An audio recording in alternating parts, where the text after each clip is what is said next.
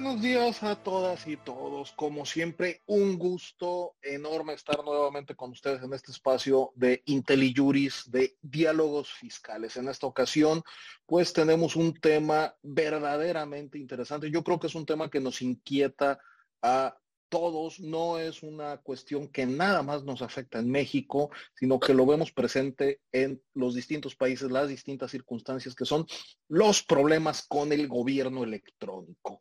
Para eso tenemos invitados de lujo en esta ocasión, mi querido Pepe Gómez Cotero y yo. Tenemos a Alfonso Buteler de Argentina, tenemos a Pablo Schiavi de Uruguay, que se nos ve pronto, y de México tenemos a Alberto Méndez. De verdad, es un programa que esperamos que disfruten mucho, que podamos tener estos diálogos, que podamos discutir como siempre, que podamos llevarnos un buen inicio de fin de semana con estos diálogos fiscales. Pepe, adelante. Muchas gracias, Luis José. Pues efectivamente, como bien lo comentas, eh, los problemas del gobierno corporativo creo que son un problema común en, nuestros países. Eh, desgraciadamente, eh, a veces estos temas informáticos se traducen en problemas de seguridad jurídica porque, por ejemplo, en la materia fiscal mexicana, tienes que cumplir todas tus obligaciones desde una una vía electrónica y si los aplicativos eh, no funcionan o si no puedes subir a la plataforma, eh, digamos, por ejemplo, los dictámenes, que fue un problema del que seguramente nos platicará Alberto, pues eso te lleva a un serio problema que es el no cumplir con tus obligaciones y eso en automático te coloca frente a una infracción. Entonces, la, la pregunta es, ¿qué hacer ante este tipo de situaciones? Alfonso, pues muy buenos días. Te cedo el uso de la palabra. Si nos puedes platicar un poco la experiencia argentina en relación a este tipo de temas. Adelante. Bueno, muy buenos días a todos. Es un gusto compartir esta actividad con, todos ustedes y muy distinguido también por la, por la invitación. Bueno, eh, obviamente que siempre hemos reclamado desde hace mucho tiempo, incluso antes de que se implementaran las tecnologías en la administración pública, hemos reclamado agilización eh, y bueno, las, nuevas tecnologías permiten la agilización, eh, permiten la simplificación también de la actividad administrativa, eh, sin embargo traen aparejado un montón de consecuencias que, bueno, que las estamos viviendo hoy en día. Entonces, me parece muy importante antes de entrar en los, en los puntos individuales o en las problemáticas individuales, eh, también darle un contexto, eh, digamos, dogmático a esta situación. Por supuesto que, es superficial, pero me parece que es algo trascendente para darse cuenta del impacto que tienen eh, las tecnologías y sobre todo los problemas de conectividad o, como comentaba recién el profesor Gómez Cotero. Cuando hablamos de eh, el uso de las nuevas tecnologías de Internet, hacemos referencia a lo que la dogmática ha denominado como derechos de cuarta generación o de quinta generación. La particularidad que tienen, y ahí está lo central de lo que les quiero marcar, es que son derechos de carácter instrumental. Entonces, el derecho a eh, contar con las nuevas tecnologías o el derecho a contar con, Internet, con redes, ¿no? las nuevas tecnologías, haciendo una, una analogía, serían los vehículos y la Internet sería la carretera, ¿no? como para tener en claro. ¿Qué es lo que ocurre? Si hablamos de derechos de carácter instrumental, lo que tenemos que tener en cuenta es que los derechos de primera, segunda y tercera generación hoy en la práctica, en la mayoría de los países, se ejercen a través de los derechos de cuarta generación. Hoy, si alguien quiere tener asistencia social del Estado, tendrá que hacerlo por los canales informáticos. Si alguien quiere contar con un turno eh, para atenderse en un eh, hospital público, tendrá que hacerlo también por eh, estos mecanismos electrónicos. Lo mismo para estudiar, eh, bueno, para ejercer muchísimos derechos, hoy diría la mayoría, eh, hay que conectarse con los dispositivos electrónicos y luego contar con Internet. Y eso genera eh, un impacto multiplicado por mil las consecuencias de la falta de conectividad o la falta de contar con esas nuevas tecnologías. Entonces yo creo que lo primero que tenemos que tener en cuenta es eso, porque si no parecería que estamos discutiendo problemas técnicos. Y aquí la cuestión trasciende lo técnico, sino que estamos hablando de la efectividad de los derechos y cómo estos mecanismos que el Estado, eh, digo yo, de manera positiva ha incorporado, eh, bueno, esa cara de la moneda se opone a la otra cara, ¿no? Que son todos estos problemas. Y creo yo que también la incorporación de las nuevas tecnologías se ha hecho eh, sin beneficio de inventario, es decir, sin tener en cuenta muchas cuestiones. Y ahí, por solo enunciar eh, dos, me parece que el tema de la seguridad informática es algo que el Estado no, no ha tenido en cuenta, digamos, ha incorporado en la mayoría de los casos las nuevas tecnologías, pero no tiene situaciones eh, previstas para el tema de la seguridad y eso se puede constatar eh, fácilmente con, una pericia o un informe técnico.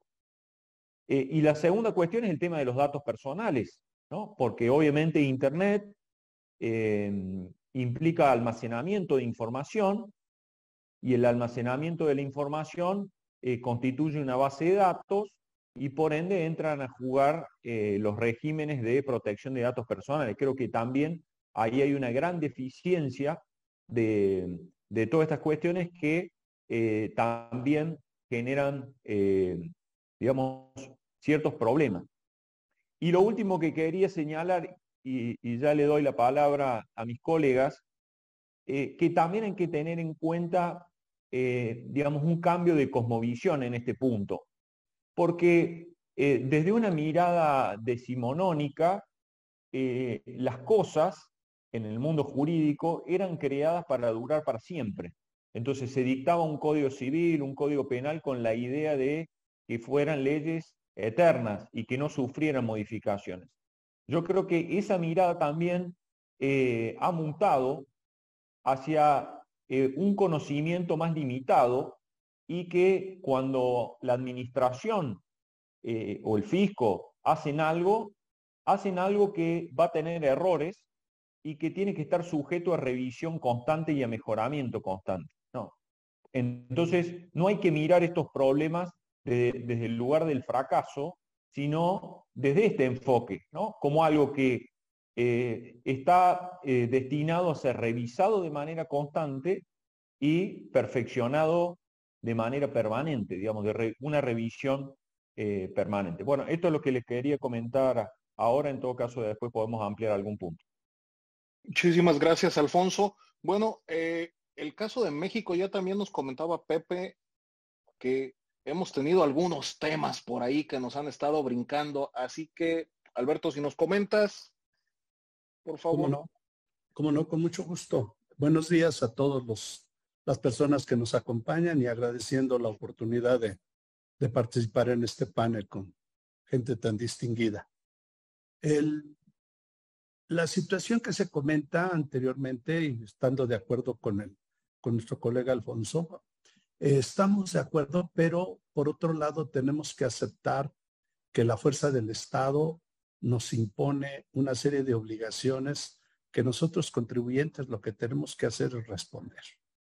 Tenemos que responder con efectividad porque independientemente de que los sistemas son eh, no perfectos, tienen que estarse mejorando constantemente. También es verdad que el avance de la tecnología va implicando nuevas herramientas, eh, nuevas formas de hacer y encontramos de pronto que en algunos sistemas pues se actualizan y el sistema, que el archivo que teníamos anterior pues ya no se puede leer en los nuevos sistemas y todo esto va creando una problemática que obliga a que los contribuyentes tengamos que desaprender y aprender. En México, en el año 2014, se implementa como obligatoria la expedición de facturas electrónicas. El impacto que tuvo en el medio mexicano fue terrible. La pequeña y mediana empresa se dijo incapaz de hacerlo. se dijo no tenemos las herramientas, no sé ni manejar la computadora y entonces de pronto, pues a partir del primero de enero tienes que usar y emitir facturas electrónicas. Y entonces, ¿qué aprendió? ¿Qué pasó? Pues el empresario tuvo que aprender. Tuvimos que aprender a marchas forzadas, tuvimos que ubicarnos en la realidad. Y la realidad era que la fuerza del Estado imponía la obligación de emitir facturas electrónicas, como nos impone ahora la obligación de cumplir con, diversas eh, actividades, obligaciones, declaraciones, trámites a través de los medios electrónicos. Y nosotros los contribuyentes pues tenemos que ir atrás de todos estos cambios. Tenemos que aceptar que no podemos influir de una manera impactante en, la voluntad del gobierno. Lamentablemente, estoy de acuerdo en que eh, muchos de los errores que se propician en los sistemas derivan de que tal vez las personas que están haciendo los sistemas no son gente especializada o con conocimientos suficientes de fiscal, a veces de contabilidad o de control interno. Y entonces encontramos sistemas que están hechos por gente, actuarios, informáticos, gente capaz, pero que en un momento dado tiene que traducir eh, un lenguaje llano a un lenguaje compuesto, eh, complejo como es el lenguaje fiscal. ¿sí? El lenguaje fiscal en México pues, cambia todos los días prácticamente. Nosotros tenemos que estar atentos a la forma en que la autoridad va dictando sus nuevas disposiciones. Y a esto nos tenemos que enfrentar. Nos tenemos que enfrentar porque eh, indudablemente que necesitamos estar invirtiendo mucho dinero en capacitación, en actualización de sistemas, en adecuar nuestros procedimientos, nuestros formatos. En fin, la empresa tiene que estar en una constante evolución para poder seguir este camino que nos van dictando las autoridades fiscales. Yo insisto, encuentro eh, todos los días errores en los sistemas, encuentro problemas para cumplir con las obligaciones, pero por otro lado, ¿cuál es la alternativa? No tengo alternativa, tengo que hacer lo necesario para cumplir. Tengo que hacer lo necesario para sacar adelante mis proyectos, tengo que hacer lo necesario para que mis clientes reciban mis facturas y me paguen y los proveedores pues me entreguen sus facturas y deducir y estar cada vez con plazos más cortos, que por un lado es cierto que la cuestión informática facilita muchas cosas, pero también es cierto que es necesario que aprendamos. Vemos gentes como yo que pues, somos de una generación que vivimos con la televisión en blanco y negro. Bueno, ni siquiera había televisión, ¿no? Nos, fue, fuimos viendo una serie de cambios y de evoluciones que nos llevan al mundo de hoy en el cual de pronto estamos desarmados y tenemos que desaprender lo aprendido y aprender lo nuevo. Y ese es el reto. Ese es el reto que yo veo en eh, la cuestión electrónica en México y quisiera pensar que solamente vamos a hablar del, del problema fiscal, de la situación fiscal, porque pues obviamente la informática está metida en todo. Recientemente en la junta anterior que tuvimos preparatoria, hablaba este Pepe de, de la cuestión de, de la, de la baja del sistema de, de Compranet, que es el sistema por el cual todos los proveedores de gobierno eh, tienen acceso a las ofertas para poder presentar a la vez sus licitaciones, etcétera. Pero ese mundo tan complejo, pues quisiera pensar que hoy nos vamos a dirigir exclusivamente a la parte fiscal, corporativa que nos ocupa. ¿Sí? Yo creo, insisto, en que independientemente de que los sistemas no funcionen, independientemente de que haya errores, independientemente de que eh, todo está siendo mejorado día a día, nosotros tenemos que estar preparados para aceptar eso y entonces enfrentar, como si fuera un huracán.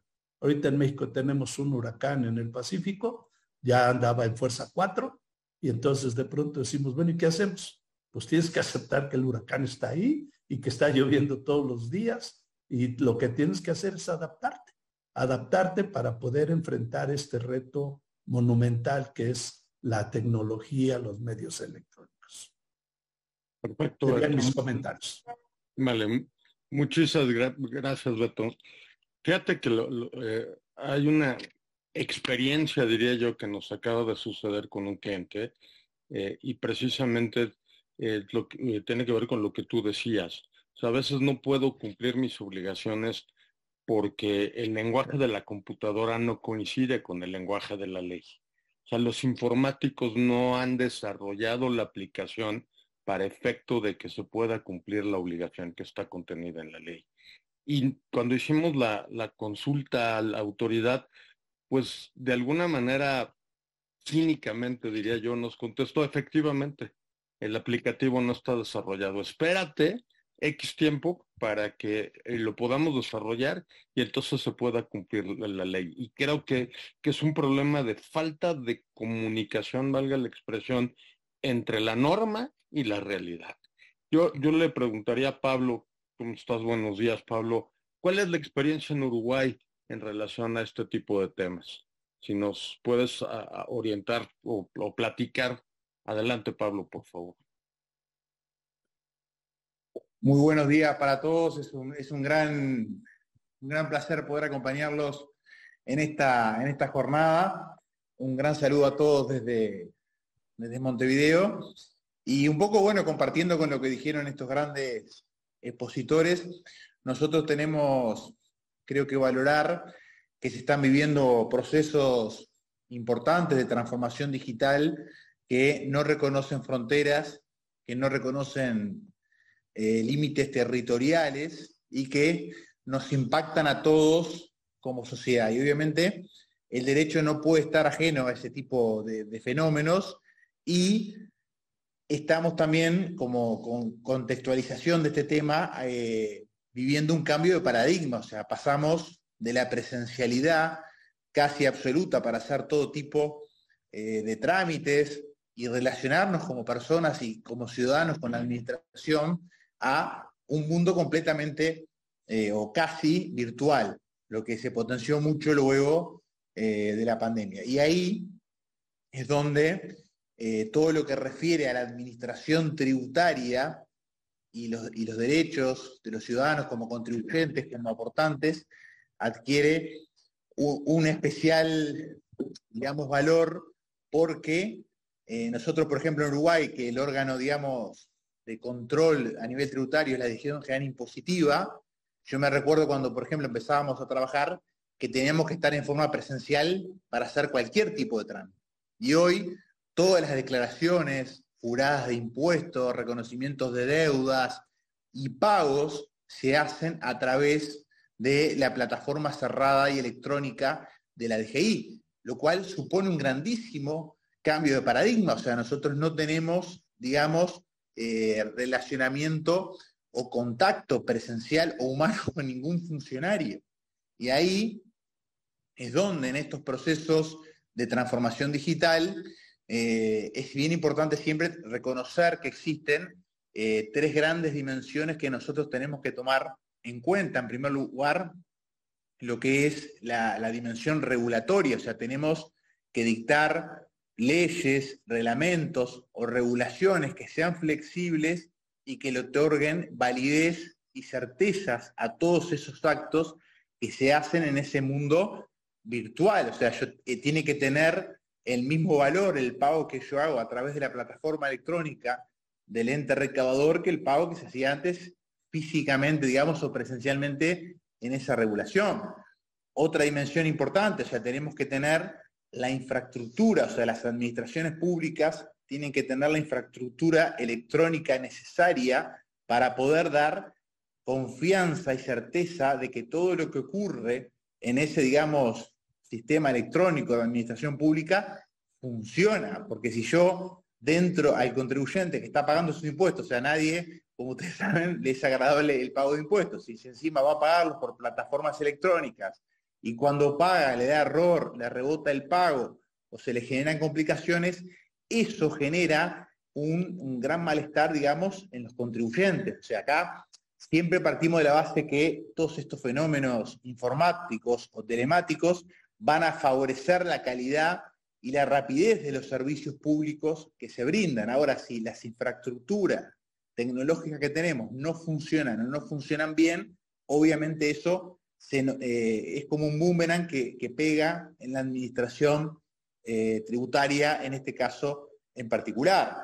Luego también tenemos la dimensión, llamémosle, que hace a las culturas organizacionales. En todos los países, cada cultura organizacional de lo que es la administración pública tiene sus características propias. Y eso hay que trabajar para capacitar y para inducir a los funcionarios en estas nuevas herramientas y en el uso de estas nuevas tecnologías que realmente han cambiado básicamente la forma de interacción entre administración y ciudadanos. Acá yo, y creo que tengo un poquito, dos minutitos más de tiempo, le pido al señor moderador, o sea, tenemos que tener en cuenta que para que todos estos procesos de transformación digital de las administraciones públicas, entre ellas la administración tributaria, sean exitosos, hay que tratar de atacar eh, las brechas que puedan existir en cada país. Y nosotros, por lo menos, identificamos dos brechas que por lo general se dan en los países, sobre todo en los países de nuestra región. La primera es la llamada, o que le hemos llamado brecha digital. Esta está muy relacionada a la accesibilidad y universalidad de los ciudadanos a las plataformas y al Internet, al Wi-Fi, al sistema de datos.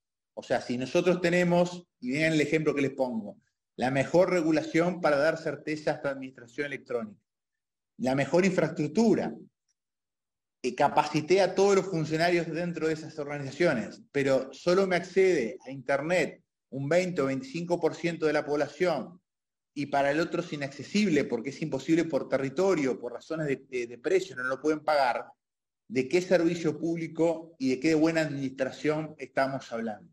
O sea, la brecha digital es bien importante y ahí obviamente eh, todos estos procesos de transformación digital tienen que ir necesariamente eh, acompañados de políticas públicas que lo sustenten para que la accesibilidad a todos estos sistemas sea lo más universal posible. Y la otra brecha, también importante, que se da mucho dentro eh, de las administraciones públicas, es la brecha generacional. Por, lo general, por lo menos en Uruguay, eh, tenemos una escala etaria de funcionarios públicos que tienen una edad media y avanzada y que no se eh, han logrado familiarizar del todo con estas administraciones electrónicas.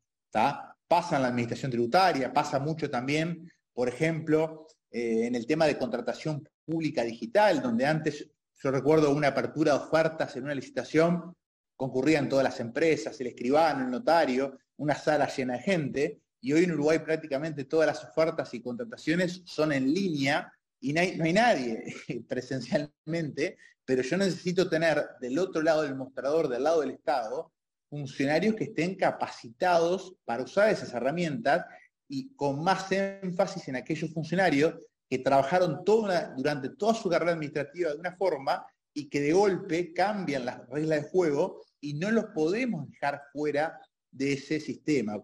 Con lo cual es bien importante eh, tratar de atender ambas brechas. Y como obviamente pidieron que lo importante de estos encuentros, muy buenos encuentros que siempre organizan, son los intercambios, simplemente cierro con esa reflexión, eh, con esta, o sea, todos los procesos de transformación digital que están golpeando en todos nuestros países eh, son progresivos, o sea, no se puede cambiar de un día para otro con esto, esto lleva un proceso de tiempo, necesita planificación y tenemos que cubrir esas tres dimensiones, la dimensión regulatoria, la dimensión tecnológica o infraestructura y la dimensión que está relacionada eh, con las distintas eh, culturas organizacionales. Agradezco esta oportunidad, estoy abierto al intercambio con mis grandes amigos y expositores y con todo el público presente. Muchas gracias. Al contrario, muchas gracias a ti, Pablo. Bueno, eh, observando el chat tenemos participantes de Tlaxcala, de Querétaro, de Veracruz, hasta donde les enviamos un saludo. Y hay una pregunta que, me está haciendo Alejandro del público, de Alejandro Juárez, y nos pregunta eh, cuál es el estatus en relación a los procedimientos administrativos y los juicios en línea. Yo, yo les quisiera preguntar eh, si en Uruguay, en Argentina, eh, traemos juicios electrónicos, por ejemplo, aquí en México lo traemos con una serie de problemas. Serios porque tenemos la versión 1 de juicio en línea y de repente a partir del primero de enero desapareció. Digamos, lo bajaron por, por un problema informático. Y el tribunal lo único que emitió fue un acuerdo diciendo todos los juicios que están en, la versión 1 de juicio en línea, este, que estén pendientes de resolución, pasan a papel. Vamos al sistema tradicional, con lo cual vaya, a ti como, como, como contribuyente, como alguien que está planteando un juicio, no te permite ni siquiera protestar. Simplemente te pasan al juicio tradicional y con una serie de problemas muy graves sobre el tema particularmente porque tú habías elegido la opción electrónica. Y otro punto que acaba de tocar eh, Pablo, que me parece muy relevante, es la despersonalización de los trámites. Ya no tengo contacto con, los funcionarios. A veces, cuando, se planteaba alguna situación, en, en el caso de la materia fiscal, el poder platicar con el funcionario y explicarle el problema ayudaba mucho para que comprendiera lo que le queríamos este, plantear y a veces hoy eso ya no lo tenemos. Como bien se señalaba, todo es a través de una máquina, todo es a través de una computadora. Y si el que te contesta eh, del otro lado entendió bien y si no, te salen con una respuesta a veces ilógica a lo que estás planteando. No sé, adelante Alfonso, por favor, si, si tienes algún comentario. Bueno, aquí en Argentina eh, el vínculo con la, digamos, con la administración tributaria es enteramente digital. Eh, no hay, digamos, posibilidad de, tener contacto personal. O sea que en eso eh, padecemos las mismas falencias de la despersonalización y también ahí creo que un punto interesante para analizar es eh, cómo se ha modificado también el sistema de las respuestas, ¿no? Del fisco en materia tributaria. Por ejemplo, las respuestas son automáticas, son sin firma, entonces, por ejemplo, la respuesta es que se han detectado inconsistencias. Y esa es toda la respuesta, o sea, no hay un acto administrativo.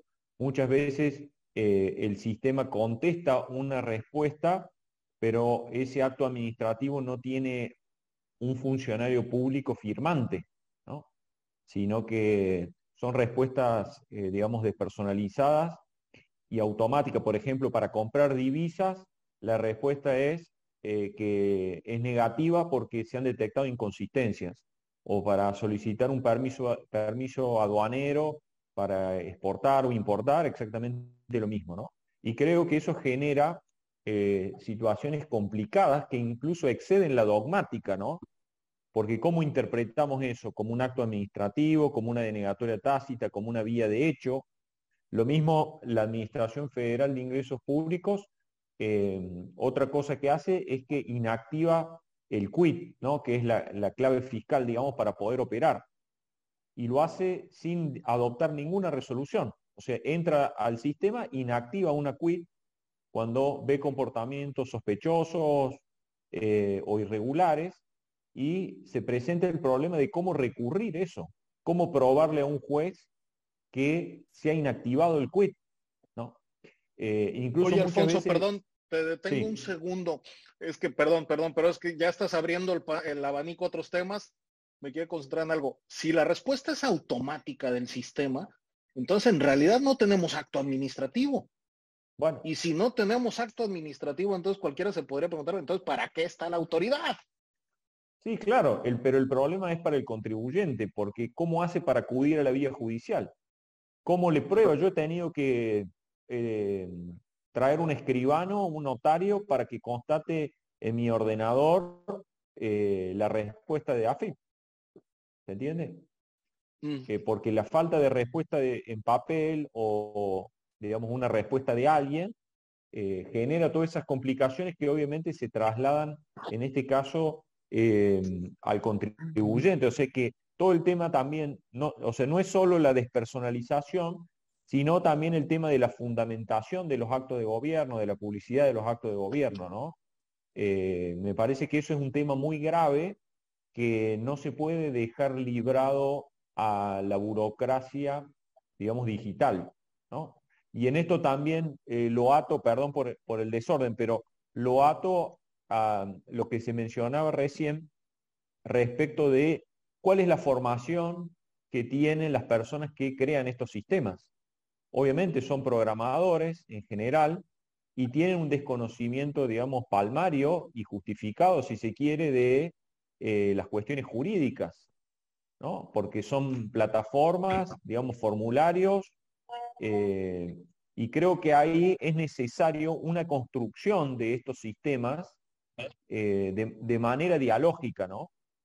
O sea, entre los usuarios y la administración, porque de otro modo no, se logra el objetivo que, que, se está buscando. Y después, eh, otra cosa que les quería comentar respecto a esto de los juicios en línea, bueno, en Argentina, eh, que es un Estado federal, tanto a, nivel federal como en las provincias, en los estados, los, los, juicios de, cualquier clase son enteramente electrónicos, o sea, digitales. En algunos casos, cuando hay oralidad, obviamente esa oralidad se hace de manera presencial, pero luego todo transcurre eh, hasta las últimas instancias mediante mecanismos electrónicos. Y particularmente, les comento esto porque ha sido una experiencia muy importante, el Poder Judicial de mi provincia, que es la provincia de Córdoba, el año pasado recibió un hackeo, fue hackeado el sistema y estuvo sin operar durante casi 20 días, donde no se podía ingresar al sistema eh, y no se sabía si la información, piensen esto, ¿no? Si la información que estaba en los expedientes se había perdido o se conservaba. Piensen en pruebas documentales, en testimoniales, grabaciones. Eh, fue realmente caótico, eh, pero bueno, por suerte se pudo recuperar el 100% de la, de la información y luego de 20 días volvimos a la normalidad. Pero durante esa experiencia advertí todas las complicaciones que se podían derivar a uno como abogado y a los justiciables en general de, de una situación de tal magnitud, ¿no? Que implicaría perder los derechos. Eh, también fue interesante como experiencia porque el Tribunal Superior de Justicia implementó un plan de contingencia que básicamente fue volver al papel, ¿no? Mm. Pero con la dificultad de, de que uno no podía acceder a lo que había en el sistema. Entonces, no se podía referir a presentaciones anteriores, no se podía acceder a eso. Eh, bueno, eso me hizo reflexionar sobre también los recaudos que hay que tener, ¿no? Eh, porque uno confía en las tecnologías, pero si fallan, volvemos de nuevo a lo que venimos hablando. Como son instrumentales, eh, es como la ruptura de un puente o la interrupción de una carretera. Entonces, en cualquier momento esto puede fracasar y vamos a estar en presencia de un caos, por lo cual yo creo que eh, la, idea de construir protocolos para salvar todas estas situaciones es muy importante, muy importante para que no se interrumpan, eh, digamos, el goce de los derechos y todas estas eh, circunstancias que venimos mencionando. Creo que eh, por ahí no, cuando uno analiza el desenvolvimiento de la administración electrónica, se encuentra que no hay plan B. Cuando algo no funciona, no funciona. Y como decía José, bueno, ¿qué ocurre cuando alguien quiere hacer una presentación y no puede hacerla. Bueno, yo creo que ahí tiene que haber mecanismos, digamos, regulados de que se puede hacer una presentación en papel o como se, preveía en las leyes de procedimiento, que se podía ir a la oficina postal y eh, hacer la presentación en el correo para obtener un sello, digamos, con una fecha y una hora, y de esa manera salvaguardar el derecho. Em, bueno, por ahora eso me parece importante para comentárselo. Perfecto, muchas gracias, Alfonso. Fíjate que me llama la atención algo que comentaste, que es la cancelación, lo que tú llamaste el quit. No, nosotros en México tenemos un problema que es la cancelación del sello digital o de la firma electrónica. Eh, que es, digamos, la herramienta con la que puedes interactuar eh, electrónicamente. Y el problema es que cuando te lo cancelan, finalmente es un archivo digital y eh, ya cuando subsanas la, el problema, pues tienen que generar un archivo nuevo porque el otro ya, ya se corrompió, ya, ya, no, ya no es reutilizable, le valga la expresión. Y yo a partir de eso quisiera preguntarle a Beto eh, un poco la experiencia mexicana con, dos temas. Uno, por supuesto, la cancelación de sellos, eh, que además tiene un gravísimo problema porque ya los tribunales, al menos en México, te dicen que no te puedes pelear y precisamente no te puedes pelear por lo que planteaba Luis José, no hay acto administrativo. Y entonces, si la autoridad se equivocó, abusó o se le ocurrió cancelarte el sello sin una fundamentación correcta, muerto estás porque desgraciadamente hasta que a él se le ocurra que tienes eh, subsanada la irregularidad es cuando, cuando puede levantar o, habilitar la posibilidad de crear un nuevo sello. Pero mientras ya te generó un gravísimo problema. Y lo que, lo que estamos viviendo, las famosas invitaciones, Beto, las eh, revisiones, entre comillas, electrónicas. Adelante, Beto, si tú nos puedes ampliar. Sí, claro. Bueno, el, uno de los grandes problemas, aparte de la, de la falta de capacitación del personal que, que labora con la autoridad, encontramos, por ejemplo, y siguiendo lo que se había comentado, en México ya de pronto eh, las preguntas y respuestas son una forma que la autoridad está encontrando de legislar, legislar entre comillas, ¿sí? De pronto encontramos que a través de las preguntas y respuestas te va dando la normatividad, en vez de que esa normatividad quede perfectamente clara en documentos, en donde deben de estar, en leyes, en reglamentos, o etcétera. Perdón, perdón, nada más un comentario. Cuando Gatos se refiere al, tema de preguntas y respuestas, es una especie de chat con la autoridad, ¿no? Perdón, en donde, en donde tú te comunicas y le planteas una inquietud y ella te va contestando. Perdón, adelante, Beto, solamente. ya lo había comentado Alfonso porque había dicho que de pronto haces la consulta a la autoridad y la autoridad te contesta, este, hay inconsistencias, ¿no? En México a veces encontramos, hacemos una consulta muy precisa, muy concreta y la autoridad nos contesta, aténgase a la ley. Oye, pues entonces no necesitaba preguntarte, ¿no? El otro problema que se presenta es que ante los diferentes hechos como este de la cancelación de los sellos digitales, la teoría es que hay un procedimiento para reactivarlos y hay un procedimiento express. Sin embargo, entramos al problema de que la autoridad no respeta sus propias normas. La autoridad publica y dice, cuando tengas este problema, haz esto y al día siguiente estarán otra vez vigentes tus sellos digitales. Y tú lo haces y la verdad es que la autoridad no va a respetar el procedimiento. Y entonces no lo respeta y te va a reactivar tus sellos digitales, ahora sí que hasta que se le pegue la gana. Y en el Inter, tú como contribuyente quedas en un estado de indefensión. Los trámites que se hacen ahora vía electrónica, nosotros en México tenemos trámites para para hacer cualquier cosa, una apertura, una clausura, una fusión, una escisión, una liquidación de sociedades, etcétera. Y se supone que tenemos fichas de trámite. Pero las fichas de trámite en México, pues, no se respetan. No se respetan. Actualmente podemos tener una estadística, tenemos una estadística donde, por ejemplo, el, gobierno ha publicado 636 fichas de trámite para lo que ustedes quieran, desde leyes fiscales, impuestos sobre la renta, pago de derechos, etcétera. De las 636 fichas técnicas publicadas, han derogado 211 y siguen vigentes 425. O sea, el 33% de sus propias normas, ellos mismos las han derogado porque son improcedentes.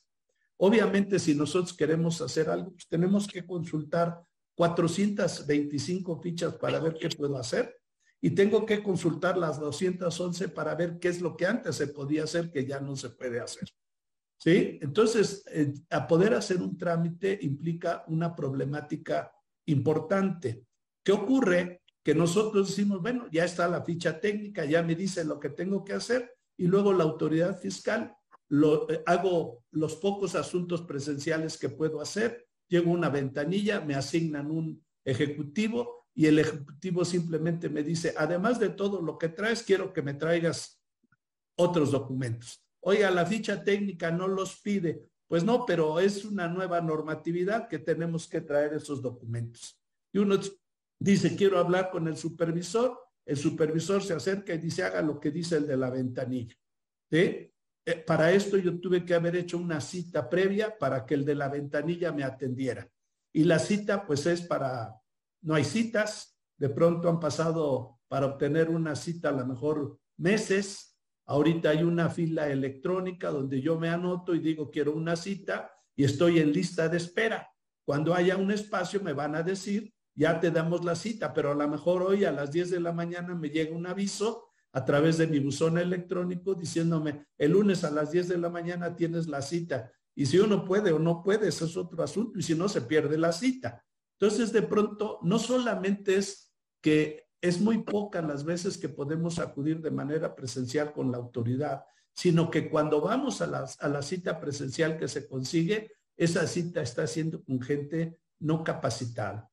En México creo que hay un problema importante porque han reducido mucho la plantilla de la parte fiscalizadora.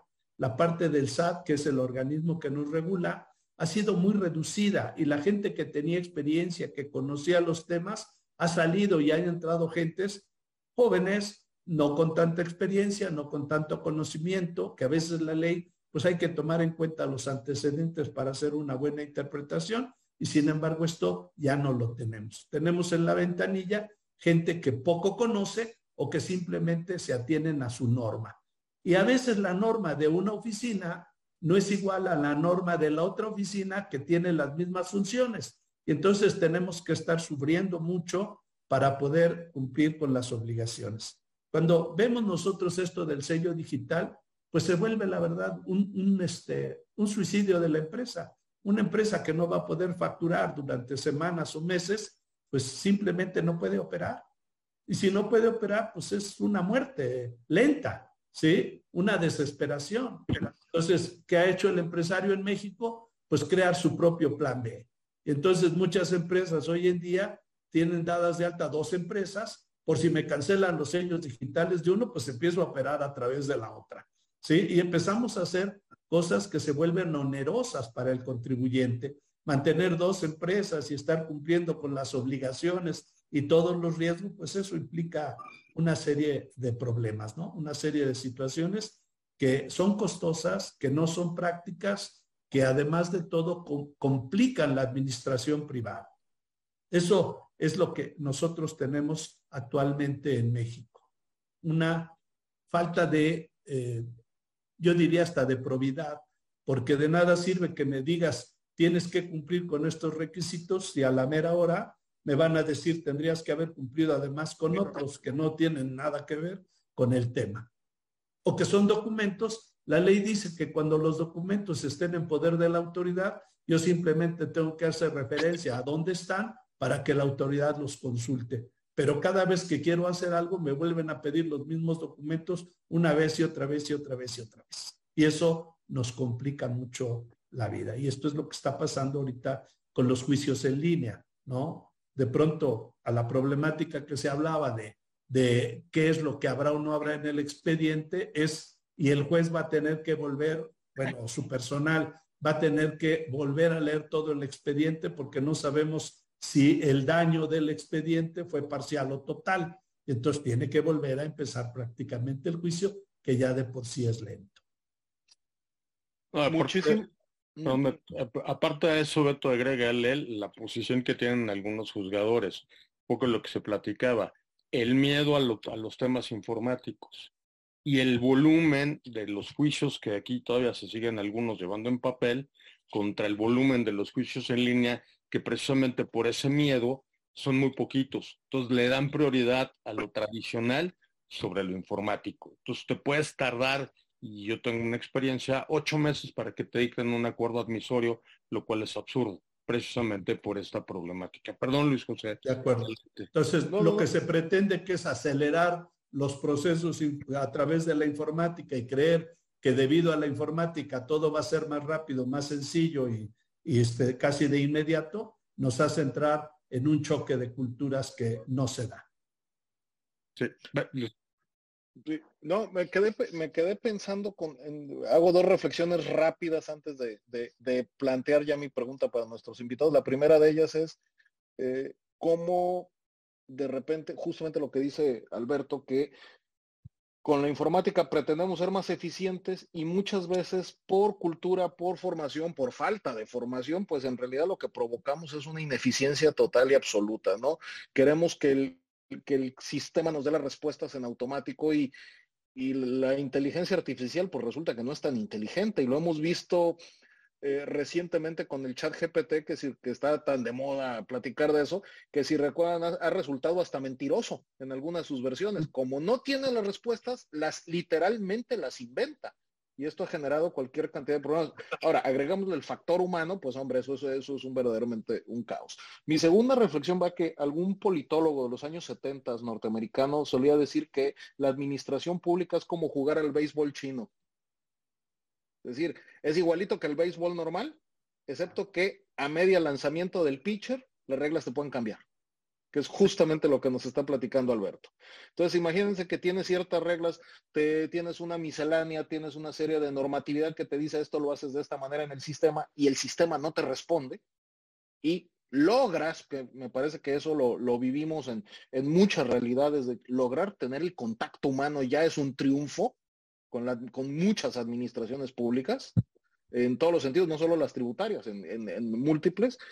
Eh, vaya, a veces lograr hasta conectar una llamada por teléfono con, alguna oficina de gobierno ya es complejo, ¿no? Porque o te, mandan a los famosos chats del, WhatsApp eh, bot con los bots y, Dios mío, este, te vuelves loco ahí, ¿no?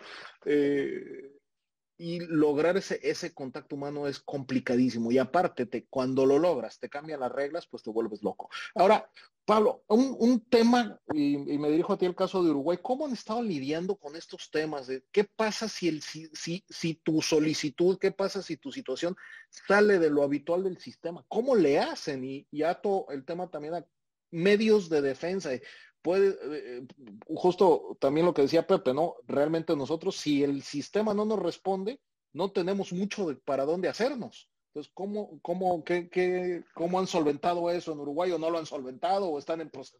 a ver, platícanos.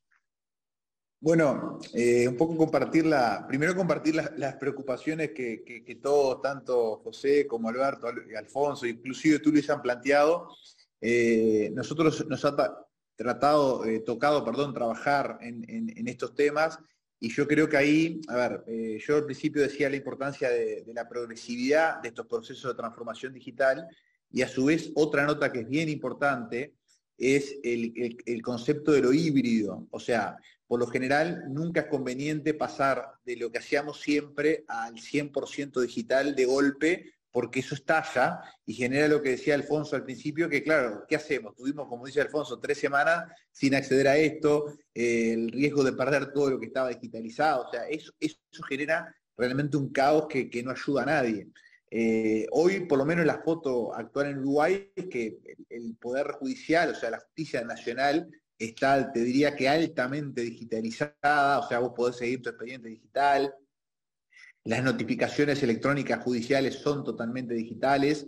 Eh, ellos te exigen crearte eh, una casilla de correo con contraseña dentro del sistema judicial y a ti te llegan a un correo que es mi cédula, por ejemplo, arroba poderjudicial.u. Tema que cada abogado, que cada letrado pusiera su correo personal y empezábamos con la discusión de si le llegó o no le llegó el correo. Ellos nos aseguran lo que se llama ambiente seguro, entonces a mí me notifican una demanda de lo que fuera dentro de ese ambiente seguro, pero yo necesariamente tengo que tener mi casilla digital. O sea, si mi casilla digital, por lo menos en Uruguay, eh, yo hoy no puedo presentar una demanda. O sea, me exigen constituir no solo un domicilio, digamos, eh, físico, sino también un domicilio electrónico. Después de lo que iba antes, el tema híbrido. Bueno, si falla, o por ejemplo, yo contesto un acto administrativo, un recurso, lo que fuera, y me da error y hay un tema de plazos que corren, etcétera, eh, la administración todavía sigue facilitando como plan B la posibilidad de poder presentar, por ejemplo, ese escrito en formato papel, con lo cual eso también tiene una especie, llamémosle, por más que estamos en un ambiente altamente jurídico, como psicológico, de no generar eh, caos e incertidumbre en la gente. Entonces, eh, si me falla lo electrónico, yo tengo la posibilidad de ir personalmente y presentar igual el escrito.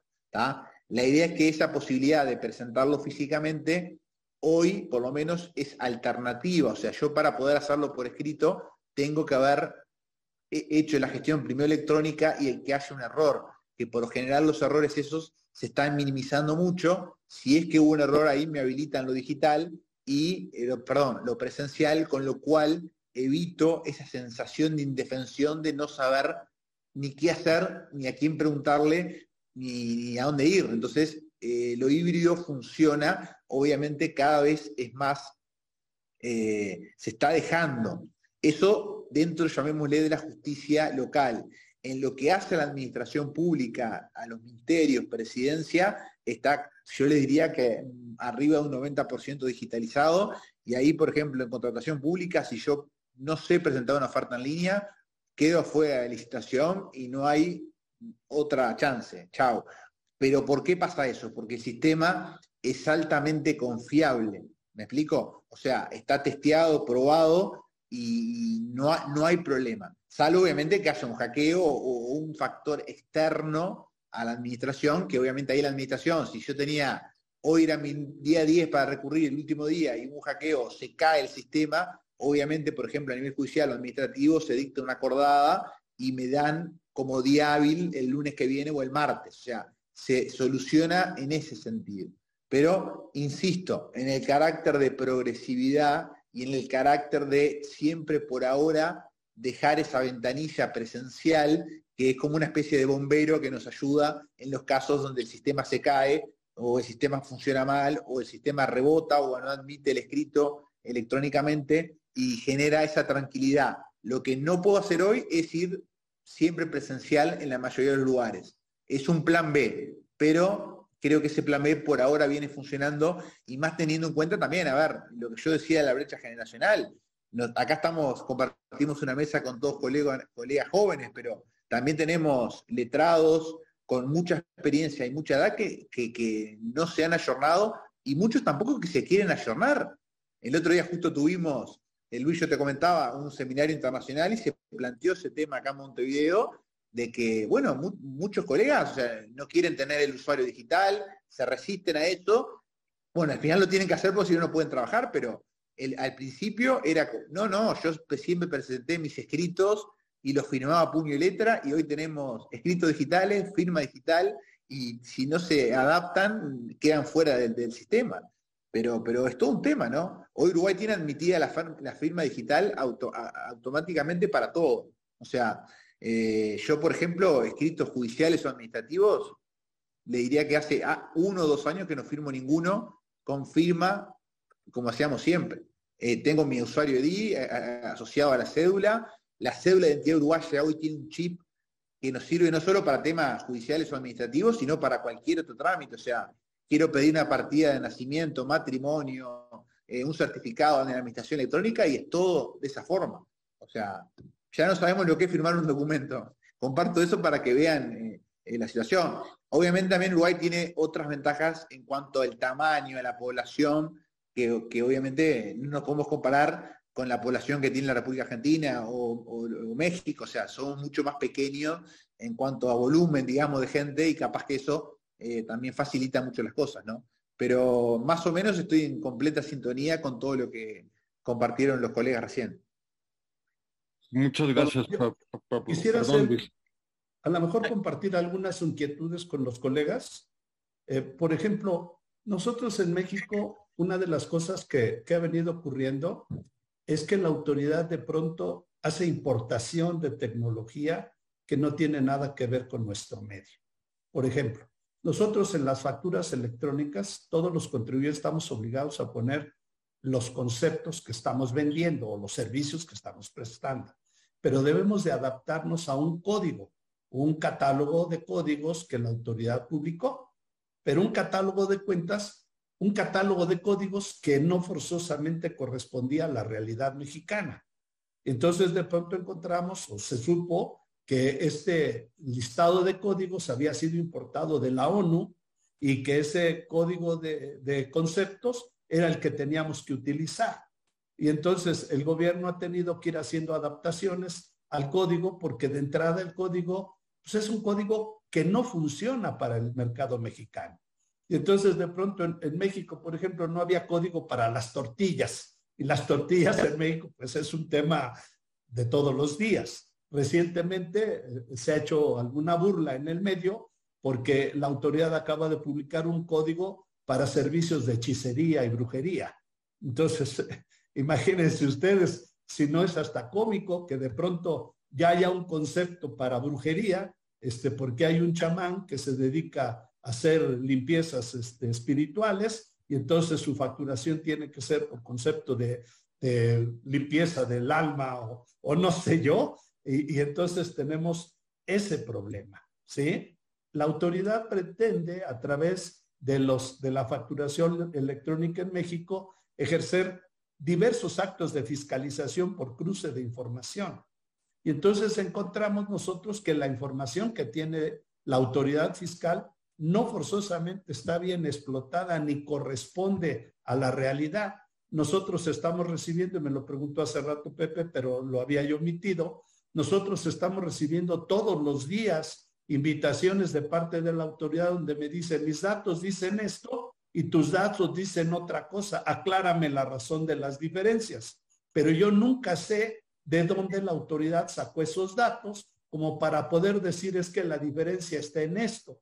Entonces tengo que hacer una respuesta lo más pronto posible porque si no la respondo, corro el riesgo de que me cancelen mis sellos digitales. Entonces tengo que dar una respuesta respecto a una comparación de una información que no sé de dónde salió, que no sé a qué se debe, contra los datos que yo puedo tener en mi información privada. Entonces, responder a esto de pronto se vuelve mucho tiempo, se vuelve mucho esfuerzo y a veces la autoridad me lo vuelve a preguntar y me lo vuelve a preguntar tres, cuatro veces para contestarle exactamente lo mismo que los datos que yo tengo son distintos de los que ellos me reportan. Entonces, todos estos conceptos que la autoridad de pronto nos maneja, nos crean una complejidad para el cumplimiento. ¿Sí? Nos crean una complejidad porque todos los días estamos teniendo que atender las cosas que obedecen a un mal archivo de ellos. A veces de pronto nosotros nos crean obligaciones fiscales que no tenemos. Y obviamente, si a mí me dicen que de pronto yo estoy vendiendo gasolina cuando soy una oficina de contaduría y me ponen como obligación que vendo gasolina, pues obviamente me crean obligaciones relacionadas con la venta de la gasolina. Y tengo que estar al pendiente de la información que la autoridad tiene internamente para ir corrigiendo constantemente. Y esto obliga a esfuerzos extraordinarios, a, un costoso, a una costosa administración interna para poder enfrentar todos los problemas que ustedes están comentando, que son totalmente ciertos y que estamos viviendo y tratando de sobrevivir cumpliendo con la autoridad. Eran mis comentarios. No, perfecto, Beto, muchas gracias. A ver, hay, hay una pregunta en relación a, todos estos problemas que se están planteando. Es una pregunta de, de Rigoberto Romero, perdón. Y la, la esencia de la pregunta es si todas estas problemáticas se traducen en una violación de derechos humanos. Entonces yo hago la, la pregunta a la mesa y pues adelante quien, quien me guste contestar. Pues a veces el problema se vuelve de prueba. De pronto eh, nosotros decimos, hoy el sistema no funcionó, no pudimos presentar una declaración. Y entonces decimos, bueno, ¿y cómo lo vamos a probar? Entonces, cuando consultamos, es que venga un notario y que dé fe de que la pantalla este, no, no dejaba entrar al sistema. Y entonces la gente que, que se dedica a esto me dice, bueno, tú lo que estás probando es una pantalla, pero a lo mejor no entraste al navegador adecuado. A lo mejor a los cinco minutos funcionó. Entonces, tendrías que hacer un peritaje informático. Ah, ok, entonces tendría yo que hacer un, informate, un, peritaje informático que nos dijera que el sistema efectivamente no funcionaba y que el notario tuviera que dar fe. Pero si cada mes tengo que presentar declaraciones, si cada mes me funciona mal y entonces cada mes tengo que hacer estos costos, pues la pregunta sería, este, ¿hasta dónde, hasta dónde podemos nosotros tener las pruebas suficientes que ante un tribunal eh, el juez considere que es válida mi apreciación o me diga, es que lo que está dando fe el notario y que te creo y que le creo a él, es que la pantalla, pero no me están llegando al origen del problema. Entonces, esto, eh, aunque se vuelva una violación de derechos humanos, mi derecho a cumplir con mis obligaciones o a tener certeza jurídica, pues la pregunta es si lo voy a poder probar adecuadamente. De acuerdo, Además, yo creo que tienes otro problema. Tú hablabas de la pericial y a esa pericial tendría que entrar al código fuente, que es un tema informático. Y ahí creo que tendríamos un problema primero para acceder al código fuente y ver si efectivamente funcionó o no funcionó. Y el otro problema que ya había advertido Luis José es el hecho de que como no tienes acto administrativo, no te puedes pelear. Uno de los requisitos básicos para poder plantear una controversia es que tengas un acto administrativo.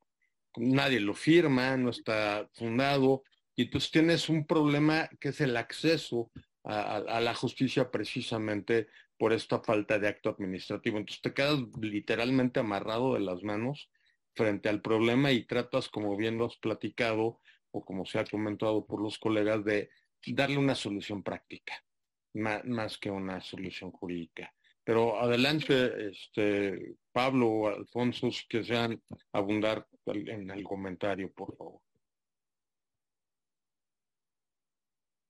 Eh, no sé, Alfonso o, Tú adelante, adelante, Pablo. Adelante, Pablo. Adelante. No, a ver, a ver, yo creo que el tema de, es bien importante el tema ese de, vulneración o no de derechos. Eh, yo creo que hoy con esta administración electrónica obviamente los derechos cobran una nueva dimensión, en eso no, no tengo dudas. En el ejercicio de los derechos que tenemos como ciudadanos hay una nueva dimensión eh, yo, eh, por lo general, ahí está un poco dividida las opiniones. Yo creo que, la vulneración de derechos eh, se daría o se configuraría en caso de que, lo que yo explicaba un poco al principio, que se montara todo esto, una regulación electrónica, una infraestructura electrónica, pero que hubiera buena parte de la población que no pudiera acceder a esos servicios que se prestan en forma virtual. Creo que ahí sí se generaría esa vulneración de derechos, pero creo que sería no como consecuencia de estas nuevas regulaciones o infraestructuras, sino de, la falta de políticas públicas eh, que hubiera para evitar eso. No, sé si me explico, o sea, no lo, lo, veo más por ese lado. O sea, si yo genero todo este nuevo sistema de transformación digital electrónica a nivel judicial o aparato administrativo y la población no accede por distintas causales, creo que ahí sí se verían vulnerados derechos constitucionales, eh, de impugnar actos, de hacer peticiones, etcétera. Pero creo que ahí es donde cobran valor las políticas públicas, las políticas de gobiernos, para asegurar la mayor universalidad posible a todos estos servicios eh, a través de plataformas electrónicas, ¿no? Creo que por lo menos en mi modesta opinión iría por ahí. Si me permites, Pablo, lo que estás comentando es, y algo que se ha comentado en muchos foros, sobre todo más de derecho informático que, otros, el tema de la pobreza digital. Mm. El tema de justamente dar los medios. Eh, yo me acuerdo cuando empezaron las, las declaraciones en los sistemas, digo, hoy en día en México ya estamos hechos este, completamente este, digitalizados en la materia tributaria, por ejemplo. Primero cuando, cuando empezaron las declaraciones ya en línea, etcétera, sí el Servicio de Administración Tributaria en sus eh, oficinas de atención a contribuyentes solía tener los mostradores para decir, a ver, si no sabes cómo ven, aquí va a haber personal que te va a ayudar, te va a orientar, te va a atender. Y, de repente parece ahorita que después de la pandemia parece que, lo dejaron uno a la buena de Dios, ¿no? Este, difícil conseguir las citas, eh, definitivamente difícil ir a las oficinas del Servicio de Administración Tributaria y eh, efectivamente, eh, yo haría una reflexión en cuanto a que, en principio, si entendí bien, Pablo y Alfonso, tanto Argentina como Uruguay tienen su plan B, es decir, si nos fracasa lo digital, seguimos aceptando el papel y no pasa nada.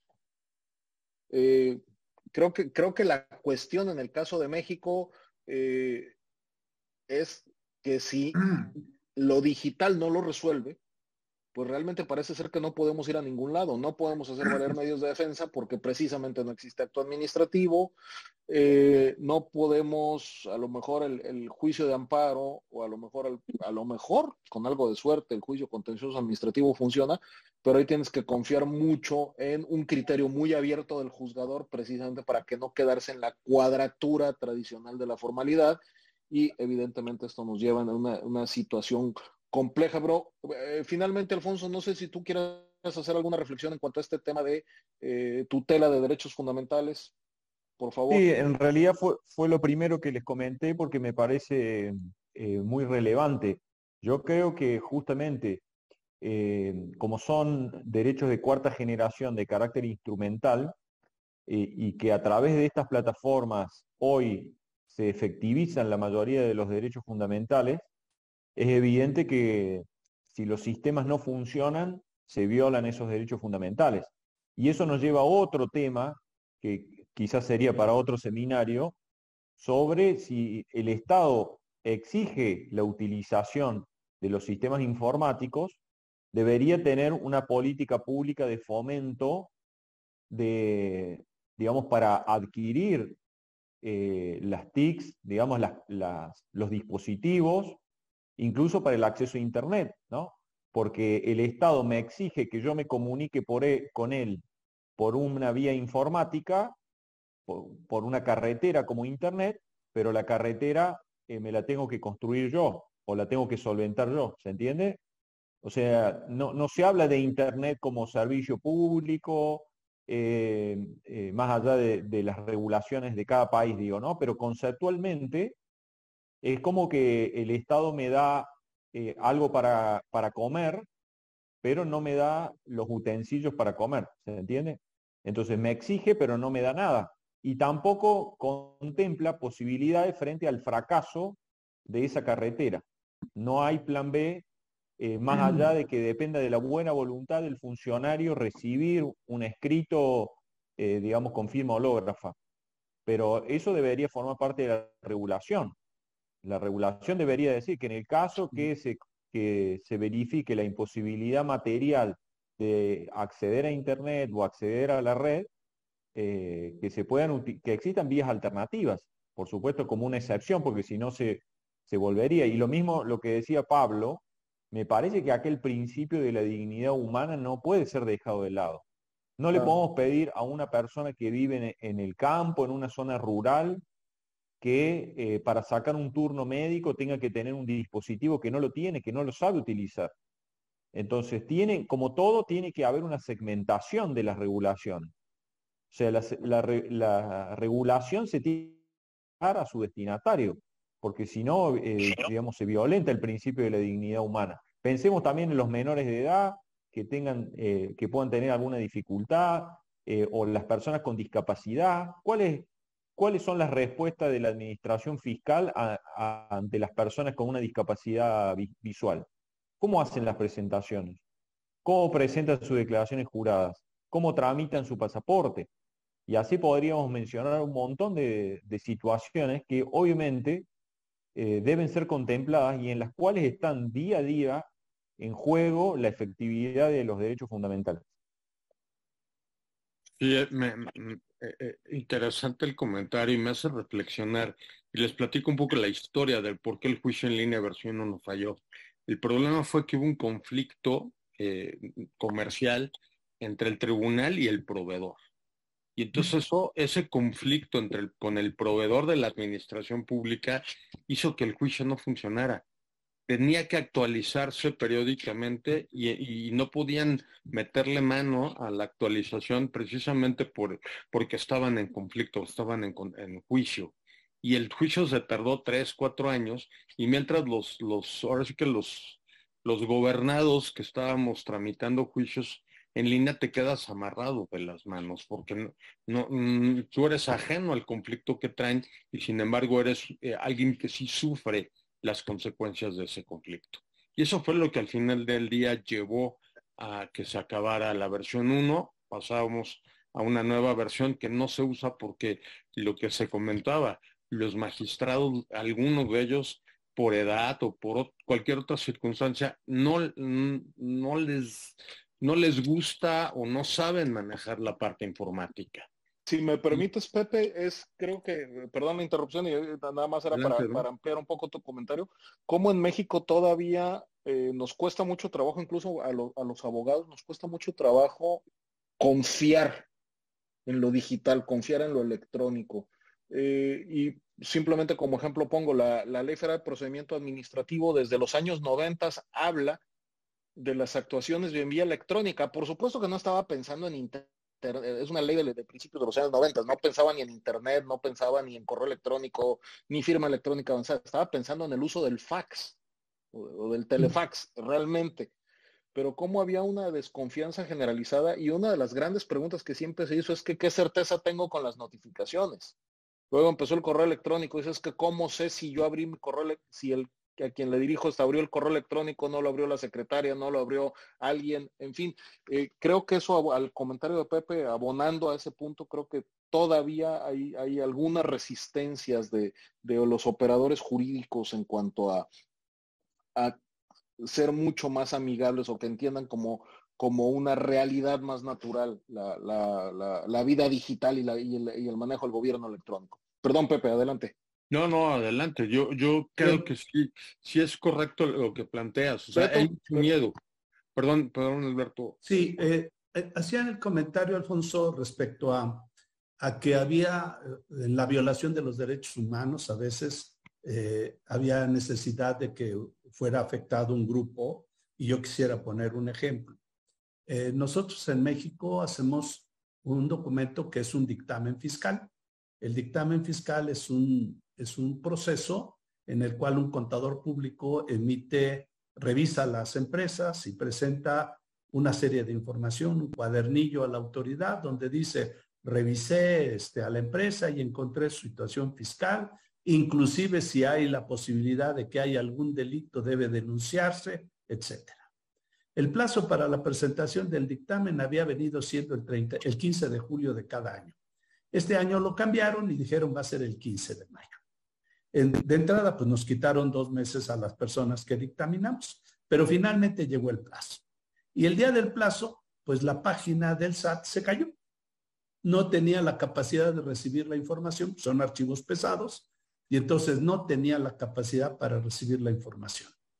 Y entonces hubo una queja generalizada de la profesión la profesión a través de los distintos colegios, el Colegio de Contadores Públicos de México, de Monterrey, etcétera, y el Instituto Mexicano de Contadores Públicos, tomaron el problema, lo hicieron saber público, todo el gremio se vio afectado, no se presentó el 80% de los dictámenes, ¿sí? Y entonces era un problema conocido, era un problema generalizado, pero al cual las quejas que hicimos la profesión organizada, pues no hubo ninguna respuesta.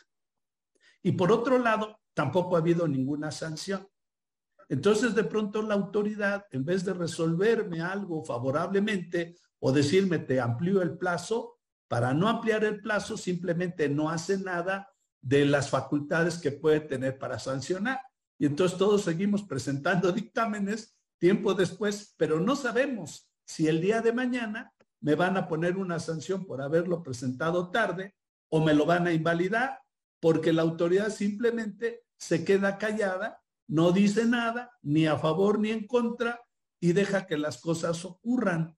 Y nosotros ahí tenemos una total incertidumbre jurídica porque no sabemos a qué nos vamos a enfrentar el día de mañana. Y ahí es un problema generalizado, es un problema que los colegios han hecho eh, cartas a, la autoridad, le han dicho, le han manifestado y la autoridad simple y sencillamente es, este, aténganse a las disposiciones, ¿no? Pero nos violan el derecho, pues no lo podemos probar. Es muy difícil la probanza, ¿sí? Es muy difícil eso. Eso es lo que quería yo comentar para abundar acerca de estos derechos humanos. Muchas gracias, Alberto. Perdón, eh, Felipe Ochoa nos está lanzando una pregunta bien, bien, bien interesante que la dejo abierta. Eh, cualquiera de los tres o los tres. ¿El blockchain podría servir de algo para ayudarnos a proteger estos procesos con el gobierno electrónico? para darnos mayor seguridad en las transacciones. No sé qué opinan. De entrada, no sé qué es el blockchain. hablando, hablando de la falta de cultura informática, ¿sí? Si me aclaran qué es esto, con mucho gusto.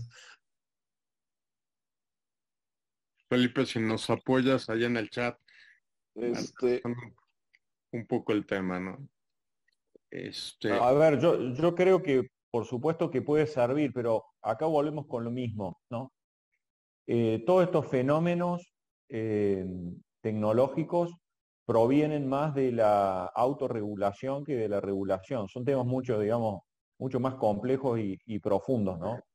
Eh, si se quiere, en términos regulatorios, acá en, la cuestión tecnológica hay una captura del, del regulador. Y evidentemente que el Estado está sobrepasado y uno de los principios básicos es el de la neutralidad tecnológica. Digamos, es el Estado el que tiene que poner las reglas de juego y asegurar los medios para que el justiciable pueda, eh, pueda acceder. Si quieren hacer una analogía, esto es como volver a la era presencial y que uno llegue a una repartición pública y la puerta esté cerrada y que le digan, no, bueno, pero tenés que entrar por la azotea o tenés que entrar por la ventana. No, no. ¿Se entiende? O sea, es el Estado el que tiene que establecer reglas y que tiene que prever los mecanismos para que las puertas estén abiertas. Y si las puertas están cerradas, no puede haber ninguna consecuencia disvaliosa para, para el administrado, que en definitiva es el destinatario de eso. Y ni qué hablar en materia fiscal. O sea, con más razón porque el, por, el, por, la propia dinámica, digamos, de la relación tributaria, es el justiciable el que tiene que estar cumpliendo reglas formales, ¿no? Eh, para las en vez, de, en vez de ser el Estado el que le diga que tiene que pagar los impuestos, en la dinámica de la actividad fiscal es el, el administrado el que tiene que estar aportando los elementos mediante sus declaraciones juradas. Entonces, es perverso que se le exija eso al administrado y luego no pueda cumplirlo y que eso le genere una consecuencia. Es, es, la, digamos, es la perversión al cuadrado, a la raíz cuadrada de la perversión, digamos. Es inadmisible. Perfecto. comentaría, comentaría yo lo siguiente. En México, eh, las disposiciones fiscales dicen que corresponde al contribuyente el cálculo de sus impuestos. O sea, nosotros tenemos que determinar nuestros impuestos y pagarlos oportunamente. Sin embargo, hoy en día está siendo una práctica que la autoridad fiscal me envía mi formato de declaración prellenada y esa declaración prellenada no puede ser modificada en la mayoría de los renglones. De tal forma que ahí sí, hasta dónde llega la violación a mi derecho que tengo de determinar mis propios impuestos. Obviamente la autoridad fiscal, cuando llene la declaración, va a llenar las opciones que ellos consideren, no las opciones que yo en mi caso pudiera tomar con riesgo o no. Ese ya es mi problema. Pero la autoridad, al llenar la declaración y no permitirme modificarla, pues de pronto me encuentro con que este, estoy en un estado eh, contrario a lo que marca la ley.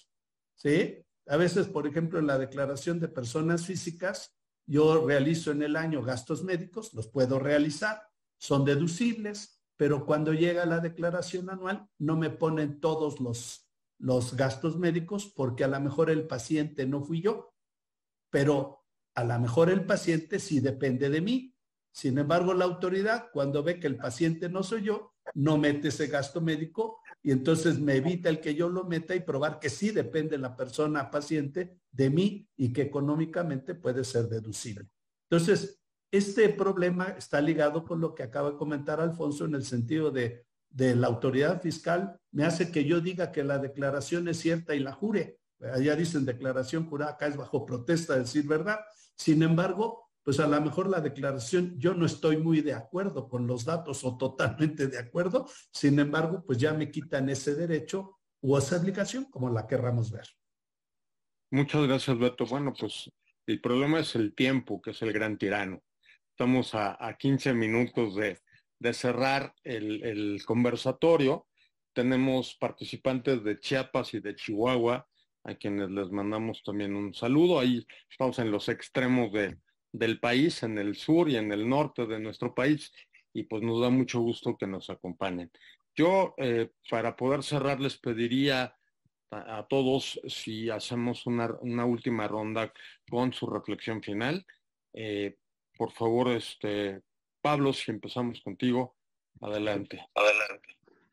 Muchas gracias, eh, José. Bueno, a ver, yo creo que, bueno, fue muy, muy, muy rico este intercambio, estas reflexiones. Eh, lo que siempre tienen este tipo de intercambios es que, bueno, uno siempre trata de redondear y eso es muy, muy difícil porque todos estos temas que conversamos en la mañana hoy de México, al mediodía de Uruguay y de Argentina, acá al sur del continente, bueno, son temas que, están permanentemente en cambio, en transformación, y que yo creo que, bueno, hay que, hay que trabajarlos y nosotros como operadores del derecho tenemos que jugar eh, un rol bien activo, bien importante, obviamente, para, tratar de, generar y, de trabajar en las mejores regulaciones, en regulaciones que se adapten a los tiempos que corren.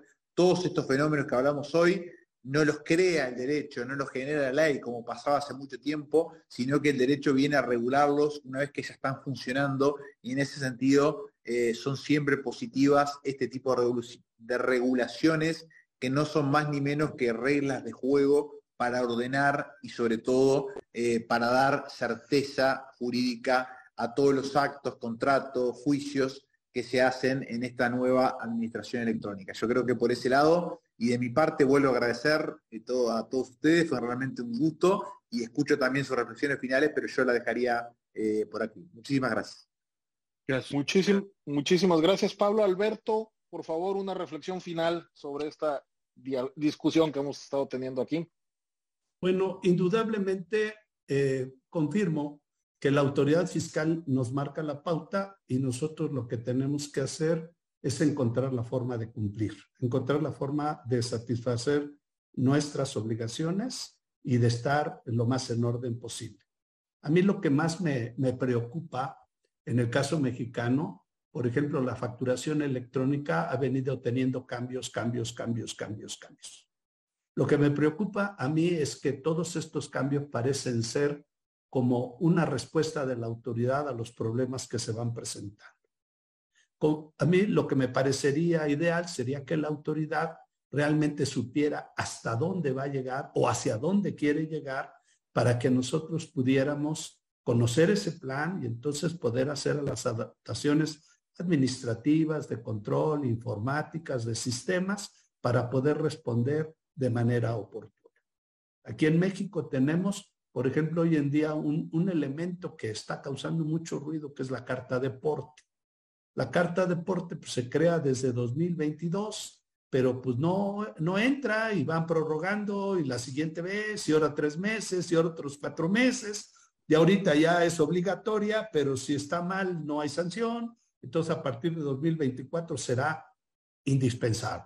Y esto, este, esta respuesta que la autoridad está haciendo a los problemas que se presentan sin que se deje ver un plan estratégico real, eso es lo que me preocupa. Muchas gracias, Beto. Gracias. Alfonso, si eres tan amable con tu reflexión final. Bueno, em, a ver, un poco reforzar alguna de las, de las cosas que hemos conversado. Eh, en, primer lugar, tener en claro eh, el carácter instrumental de estos derechos de cuarta o quinta generación, eh, son instrumentales y por ende el Estado debe asegurar su acceso. Si, si no está el acceso, no, no, se puede gozar de los derechos. Eh, el segundo punto es el tema de la mutabilidad, que un poco lo marcaba Pablo recién. Evidentemente, como son sistemas susceptibles de, de mejorar, permanentemente van a ir mutando y cuando nos estemos acostumbrando a, algo, eso se va a ir modificando. Muchas veces son por exigencias técnicas, exigencias de seguridad, eh, de las mismas patentes que se utilizan. Eh, sin perjuicio de eso, creo que, que, por ahí algo que podríamos aportar con, con las reflexiones que hemos tenido es que en estos campos también la autoría pública y la autoría fiscal en particular debería tener una planificación, eh, digamos, de más largo aliento, digamos, de más largo plazo, ¿no? Es decir, por ejemplo, en los próximos cuatro años eh, esto va a ser así, se va a actualizar cada tanto tiempo, eh, un poco para también poner las reglas claras al contribuyente y que también pueda haber una planificación por parte de los contribuyentes y no que de un momento a otro se modifiquen los sistemas y siempre tenga que estar corriendo atrás el contribuyente. No, creo que por ahí eh, eso puede ser importante. Eh, otra cosa relevante para destacar es la exigibilidad de planes de contingencia.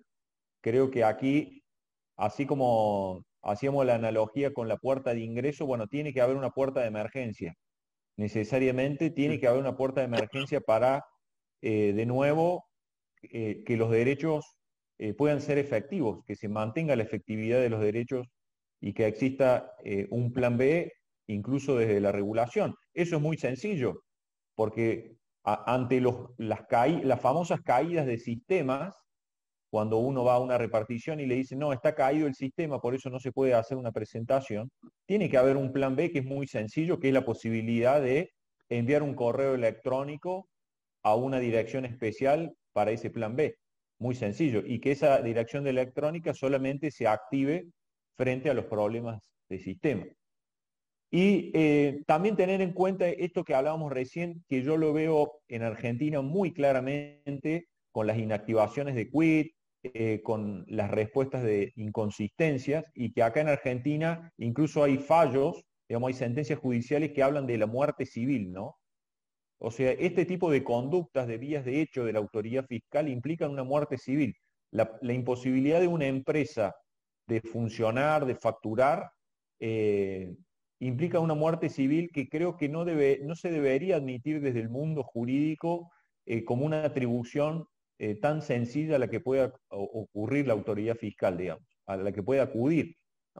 Creo que eso debería ser una excepción excepcional, digamos, proporcionada, pero no apretar un botón, inactivar el quit de alguien o, el sello o digital, como mencionaban ustedes, eh, creo que eso es una mala práctica y que en definitiva, como yo siempre digo cuando defiendo a mis clientes, termina siendo contraria al interés público, porque en definitiva las empresas no pueden trabajar ni no pueden recaudar. O sea que en definitiva no sé cuál es la ganancia, sino termina siendo muchas veces un mecanismo de extorsión para, para doblegar al contribuyente a que haga lo que el fisco quiere haga. Nada más y muchas gracias. Al contrario, muchas gracias, Alfonso. De verdad ha sido un gusto contar con, con Pablo, con Beto, con Alfonso en la, en la mañana del día de hoy, en un tema del que quizá se quedan muchas dudas sobre la mesa. Por ahí eh, Guadalupe del Estado de México este, nos plantea la posibilidad de un segundo programa donde se sigan discutiendo estos temas que, que además yo creo que habrá que, plantearlo porque efectivamente eh, son muchos los, los problemas que vivimos y que seguramente se irán incrementando, pues como bien ustedes señalan, eh, la materia informática es dinámica. Entonces se podrá resolver una parte, pero eh, evolucionará y se, seguirán surgiendo nuevos problemas y nuevas soluciones que habrá que encontrar. Pues nuevamente de mi parte, muchísimas gracias, un honor contar con ustedes esta mañana y Luis, cedo la palabra para que cerremos, por favor, el programa. Bueno, pues reiterar justamente lo que está comentando Pepe, que verdaderamente en algo tan evolutivo como eso y tan cambiante como son las relaciones con la administración pública, todos los días vamos a enfrentar situaciones nuevas, problemas nuevos, y conforme se reduzca la, la pobreza digital, vamos a tener nuevos retos tanto las administraciones como los administrados, como los contribuyentes. Y pues hombre, efectivamente nos quedamos con muchos temas por, en el tintero. Ya habrá alguna oportunidad donde podamos retomarlo con posterioridad. Alberto, Pablo, Alfonso, muchísimas gracias por su participación. Y a, a, todos nuestros acompañantes, a todos nuestros escuchas, muchísimas gracias por compartir este viernes con todos nosotros. Esperemos que puedan aprovechar estos diálogos, que se hayan entretenido, que les haya gustado esta discusión que tratamos de tener en estas citas mensuales y sin más los invitamos para nuestros siguientes diálogos fiscales el próximo viernes 22 de septiembre con un tema que no se pueden perder, un tema que creo que es candente también, la responsabilidad patrimonial del Estado legislador. Muchísimas gracias a todos, que tengan un excelente fin de semana. Hasta Muchas gracias y un abrazo para todos. Un abrazo para todos. Chao, chao. Gracias.